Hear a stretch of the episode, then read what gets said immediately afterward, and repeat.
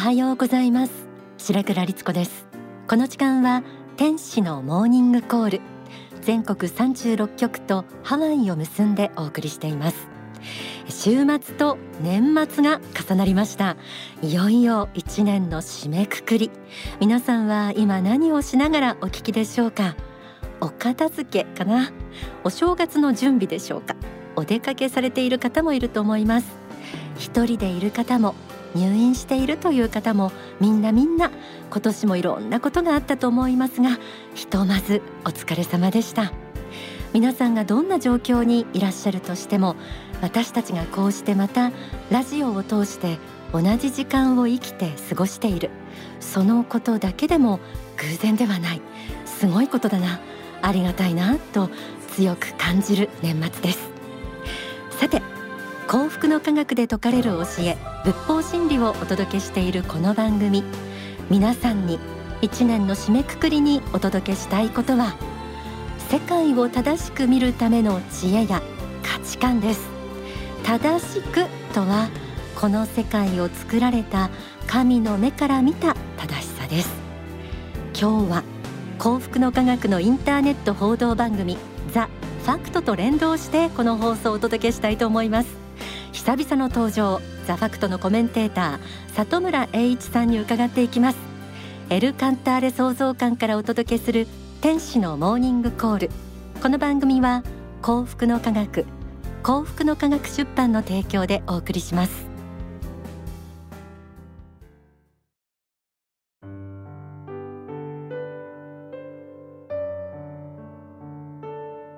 今年も残すところあとわずか。皆さんは今年1年どんな年でしたでしょうか？国内ではコロナ感染症が5類に引き下げられ以前より街に活気が戻ってきたかなと思う反面物価高が家計を直撃したり夏は統計開始以来最も気温が高い酷暑で出歩くのも大変でした。北朝鮮の弾道ミサイルが沖縄上空を通過するという事件もありました。スポーツでは野球の大谷選手大活躍。そして世界大会 WBC で日本が14年ぶりに優勝するなど明るい話題もありました、まあ、一方世界に目を向けると各地で起きる戦争や紛争によって国際社会の分断が相次ぎ収束の見えないロシア・ウクライナ戦争。そして10月から始まったイスラエルとハマスの紛争は今もなお続いています。幸福の科学大川隆法総裁は宗教のみならず政治経済国際情勢に関するさまざまな問題を解決するため数多くの法を説いています。2023年最後の放送となる今日は幸福の科学のインターネット報道番組ザ・ファクトのコメンテーターで幸福実現党政調会長里村栄一さんをお迎えしました。来年の日本そして世界情勢の展望をお聞きしながら2024年私たちが持つべき価値観や心構えについて伺っていきたいと思います。里村さんよろしくお願いいたします。よろしくお願いします。もう本当にお久しぶりでいやお久しぶりです、えー、長年のリスナーの方は里村さんって聞いてすごく楽しみにされてると思います。ございますありがとうございます。よろしくお願いいたします。お世話になります、えー、かつてご出演いただいた時は月刊ザリビアというの編集長としてだったりとか、はい、はい、幸福実現と政調会長、はい今里村さん民放テレビ局にいらっしゃったんでね、はい、そに独自の視点というかメディア人としてのあの姿勢からもいろいろなことを伺うことができました、はい、今日もいろいろ伺っていきたいんですが。とんでもございません。よろしくお願いいたします。えー、2023年本当に今導入でも、えー、申しましたがいろんなことがありまして。そうですね。里村さんはざっとこの今年1年振り返ってい。かがでしたでしょうかえーとですね国内においてはやはり人手は元に持ってきた。しかし物価高でもうあちこちですごい悲鳴。特にガソリン代の値上げ電気料金の値上げ。こういうものをですね中心に特に年金で暮らしてらっしゃる方々ですねものすごい生活が厳しくなっている。この声はもう今年は全国各地で、えー、聞かれました。と同時にもう一つはですね芸能界のセクハラ問題。某政党の政治パーティーでのさまざまな資金作りと。もうその業界では有名な話。しかしずっとある意味でみんなの暗黙のうちにそれが当たり前とされてたことがこう明るみに出て、そしてしっかりとやはりいけないことはいけないんだと。いう形でされたというのはですねこれは私印象的でした。で海外で言うとウクライナ戦争が今年まだ終わらなかったということ、うん、それからもう一つはですねやはりイスラエルとハマスのガザ地区における戦闘を見て相変わらずのこのイスラエル問題の根深さまあ、パレスチナ問題と言ってもいいかもしれません。この根深さを今年は改めて思い知ってどのようにしてこれを解決していくのかこれがですね大きな課題として残ってるなと感じです。まああのこれはですねザ・ファクトの方でもえー、何回か取り上げてるんですけどなんで世界各地でこんなに同時に出てくるかというとアメリカの外交姿勢にやはり部分的には問題がある。アメリカがあの世界の警察官を辞めると、まあもちろんそれを暴力で抑え込めばいいというわけではないんですけれどもその唯一の超大国の外交姿勢の問題。これはまあ私たちはもっと真剣にやっぱり考えなきゃいけないなというふうに思ってます。はい世界各地であの来年は大統領選とかそう。そうなんですよ。だから2024年で言いますとね、はい。えー、70カ国以上で選挙があって国政選挙ですね、はい、大きな大統領選挙とか国会選挙。でもう史上最大の選挙やと言われてる、えー、例えばアメリカ台湾ロシアインドウクライナです。もうありますね。もういろんなところであります選挙が。人類のそれぞれの人たちの選択が2024年を作っていくと、うん、やっぱりねその時にですねどうしても当たり前なんですけどね。選挙だから当たり前なんだけど誰に入れるとかねばっかりになるんですよ、はい、しかし私たちはもう一度誰がではなく何がを考えないといけない。つまり自由という観点から見たら喜ばしいのか民主主義という観点から見たら喜ばしいのかそれから信教の自由をはじめとする信仰の価値という人類の普遍的な人権という観点から見た時にどうなんだとこのようにですねもう少し誰ではなく何という観点から見ないとちょっと人類は道を誤るかなみたいなことを私はすごく感じてます。大川総裁は自由民主そして信仰とずっとおっしゃってましたが、はい、この信仰の大切さの意味はどこにあるんでしょうか？やはりですね自由というのは基本的に何をしてもいいわけですよ。しかしそれにはやはり許されないこともある。例えば人を傷つけるような自由はありません。もともとそれを言ってきたのは信仰なんです、うん、それは一番皆さんの知ってるところで言えば戒律という形で殺すなかれ盗むなかれ傷つける中れを言ってきた。これがベースにあって各国においてその国なりの法律ができた。このように人々が自由に振る舞いながらもうまくやっていくためには信仰というものが必要です。そしてもう一つですね、えー、民主主義においても多数の先生つまり大勢の側が全てを牛耳る。これは昔から西洋においては民主主義の危険な側面として捉えてる。だから民主主義というのはそうではなくて一人一人の少数派の意見を大事にするというところが民主主義の醍醐味であると。でこの一人一人をなぜ大事にできるかというと簡単に言うと一人一人には仏性がある。あるいは一人一人は神の似姿として作られた。このような仏教的あるいはキリスト教的なベースがあるから民主主義は人の一人一人の意見を尊ばなきゃいけないということでこのような形で民主主義も正しさが保たれる西洋社会欧米の、まあ、法哲学の常識で言えばさまざまな今の人権言論の自由表現の自由ラジオを聞く自由たくさんありますこういうものの全ての根源にあるのが信教の自由が根本にあってこれが当時の王政の下で認められることによってだんだんと人権というのが認められなかっただからそういう意味で言うとですね現代の民主主義や自由主義あるいはさまざまな人権を支えているのが信仰であるっていうのがこれが歴史から言ったらはっきりしたことなんですね。例えばあのと香港のアグネス・チョウさんがカナダに亡命という話で、自由民主そしてこの香港問題は信仰も入っています。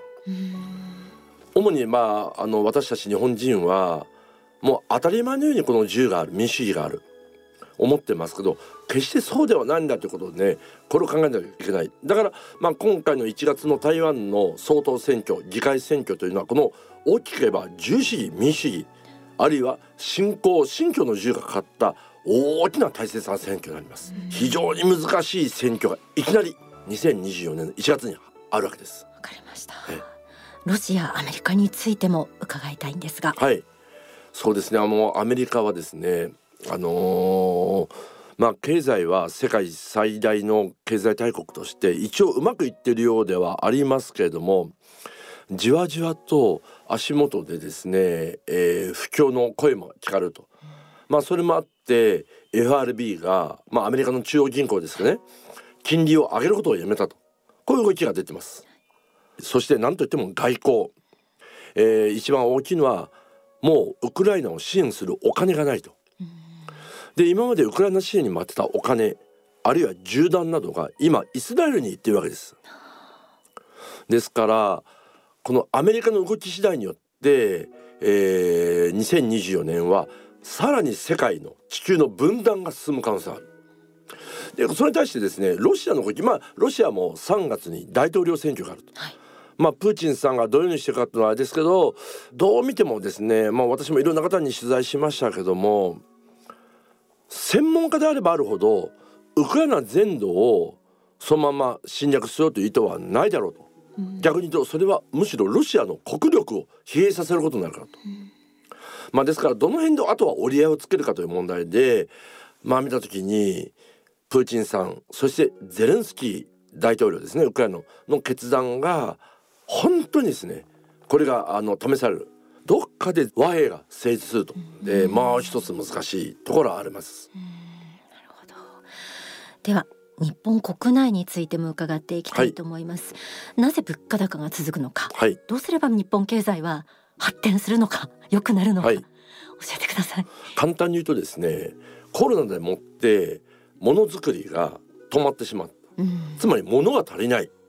さらに原油石炭あるいは穀物などがどんどん値上がりしてると世界的に。それを日本はエネルギーの9割を食料の6割を海外に委ねてる。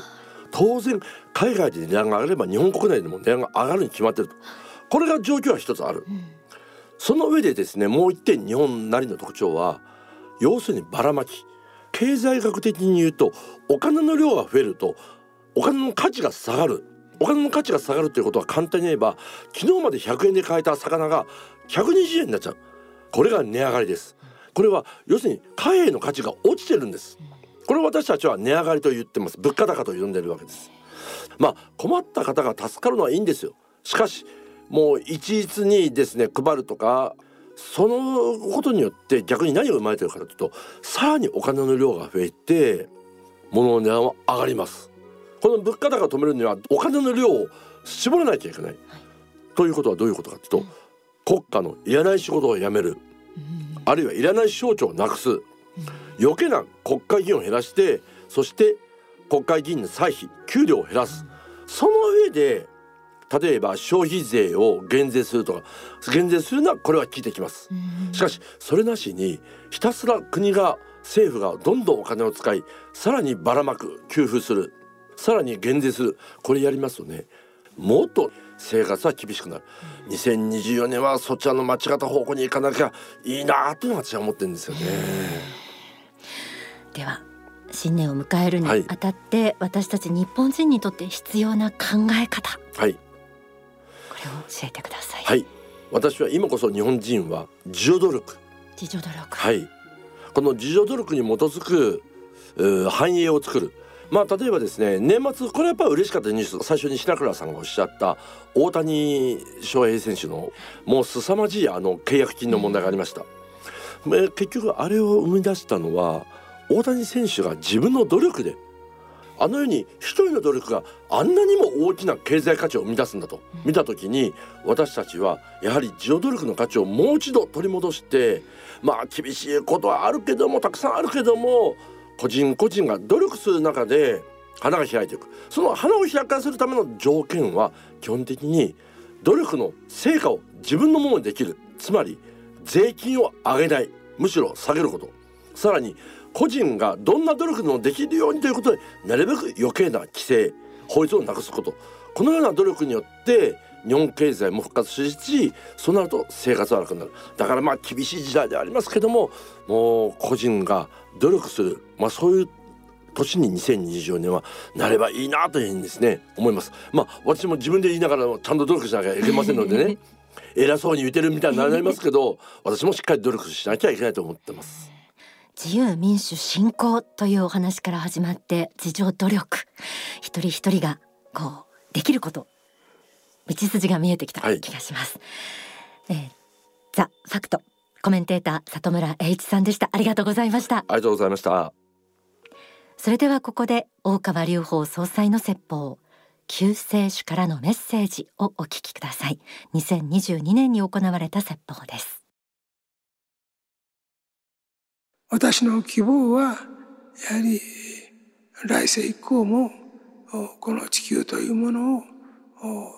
多くの魂の天正輪廻の場として修行の場として使えるように維持したいということでありまたこの地球が宇宙から見て魂修行の場として極めて、え好まれている、うん、場所であるということを多くの人たちに理解してほしいというふうに思います。教育の根本から立ち返って見直さなければならないですができれば、えー、全てのことを通してこの地上に善なる世界を打ち立てることが大事だと思うし、えー、真善美の世界真なる世界であり善なる世界であり美なる世界を打ち立てることこそ地上でのユートピア作りになるということだと思います。今地獄界の増大と、まあ、地上世界における生きている人たちの心の在り方の悪の蔓延に大変、えー、心配を重ねています。どうか人々に強くあってほしいと思うし、えー、目に見えない世界が本当の世界で目に見える世界が仮の世界だという実にこの世的に足場を置いている者にとっては分かりにくいことではあろうけれどもこの世で目が見えているものが実は見えてなくてこの世のものでないものが見えているものが本当に目が見えているものであるという逆説的な真理を学んでいただきたいと思います。これさえ分かれば全ての宗教の根本にあることが意味が分かると思います。この世のあらゆる苦しみや悲しみも来世以降の幸福のためにあるものです。ですからこの世の苦しみや悲しみをそのまま自分の人生と同一してはなりません。経験は経験。しかしそこから学び取ってこそ真実は光ってくるものだということを忘れないでいただきたいと思います。これから真実への戦いの時代に入っていきます。まだまだ私の思いとはるかにかけ離れた現実が維持されております。どこまで我慢ができるかはわかりませんけれども、ただ危機が近づいているし、現に今起きている。今危機の中を走っているんだということを知っていただきたいと思います。本当に尊いものを尊いものとして尊くないものは尊くないものとして見分けて生きていくことを望みたいと思います。救世主からのメッセージとして私から発されることは以上になります。どうか一人一人の心を救うというそういう大きな使命を各人が果たしてくださることを心より記念してやりませんお聞きいただいた説法は書籍地獄の法第5章に収められています。大川総裁は現代のメシアワールドティーチャーとして国際情勢や政治に関するさまざまな問題を解決するために数多くの法を解きそれが書籍になっています、えー、今日はですねその中から特におすすめの書籍ご紹介しましょう。自由民主信仰の世界という一書があります。今里村さんがお話しくださった自由民主信仰の大切さ記されています。これは2019年に発刊されました。それと幸福実現党宣言2009年に発刊された書籍で日本国憲法の問題点日本という国の理想が示されています。新しき繁栄の時代へこれは世界の争いを終わらせるため日本の使命が説かれた一冊です。中東問題中国台湾などについても研究されています。どちらが読みたいでしょうか？エンディングでプレゼントのお知らせもあります。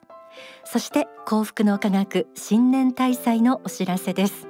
1月1日から1月3日まで全国の幸福の科学の支部商社などで新年大祭が開催されます。商社では新年祈願として家族健康繁栄祈願交通安全祈願など全国の支部では新年成功発展祈願新年経済繁栄祈願新年家内安全祈願などが受けられます。詳しくはお近くの幸福の科学までお問い合わせください。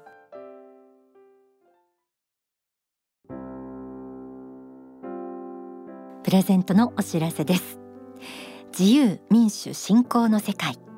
幸福実現党宣言。新しき繁栄の時代へ。この3冊先ほどご紹介したうちのいずれか1冊を5名の方にプレゼントいたします。希望する書籍名ご記入の上ご応募ください。宛先です。天使のモーニングコールホームページがあります。そちらのメッセージを送ると書かれた投稿フォームからも応募できます。他に E メールファクシミリはがきでも受け付けています。E メールアドレスはメッセージアットマーク天使ハイフンコールドットコム。